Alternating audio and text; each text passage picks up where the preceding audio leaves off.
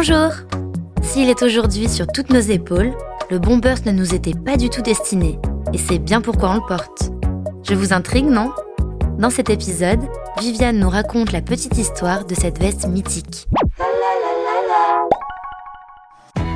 Le Bombers est avant tout un blouson d'aviateur. Sa première forme était le blouson A2, une des vestes les plus mythiques, créée pour la Navy américaine et les pilotes de la United States Air Force au début des années 30. Elle comportait deux poches rabat sur le devant pour réchauffer les mains et une taille élastique avec une doublure en coton, le tout en une seule couleur, marron. À la fin de la Deuxième Guerre mondiale, en même temps que l'apparition d'avions plus puissants, la veste d'aviateur évolue aussi le B-15 est donc apparu en remplacement de son volumineux prédécesseur. Il s'agit du premier blouson d'aviateur fait en matière synthétique.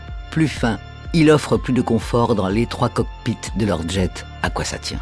Mais le Bombers actuel vient du modèle MA1 de l'US Air Force et historiquement produit par Dobbs Industries en 1955. Il est à l'origine fait d'un nylon de haute qualité. Sa doublure fut choisie dans un orange bien voyant en cas de survie du pilote lors d'un crash.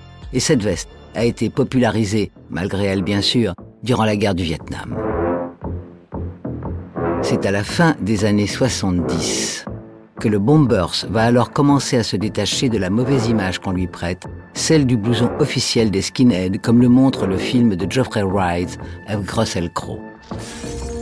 Goodbye, Mr. Bye, Sheriff. Il fait ses premiers pas à Hollywood avec Steve McQueen dans Le Chasseur en 1980. Puis il enfonce le clou quelques années plus tard avec Tom Cruise dans Top Gun. Il entre alors dans le vestiaire de la jeunesse de l'époque. Les années ne font que rendre le Bombers indispensable. 2011, dans Drive, Ryan Gosling et son blouson satiné décoré d'un scorpion en sont la preuve. Si l'armée n'existait pas, la mode ne serait pas ce qu'elle est. Convenons-en.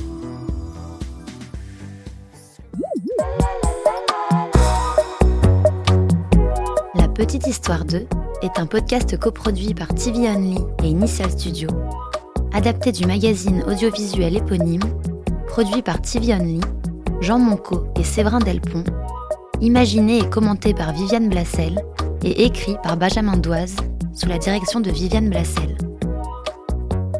Production éditoriale, Sarah Koskiewicz et Louise Nguyen, assistée de Sidonie Cotier. Montage et musique, Johanna Lalonde. Avec les voix de Viviane Blassel et Louise Nguyen.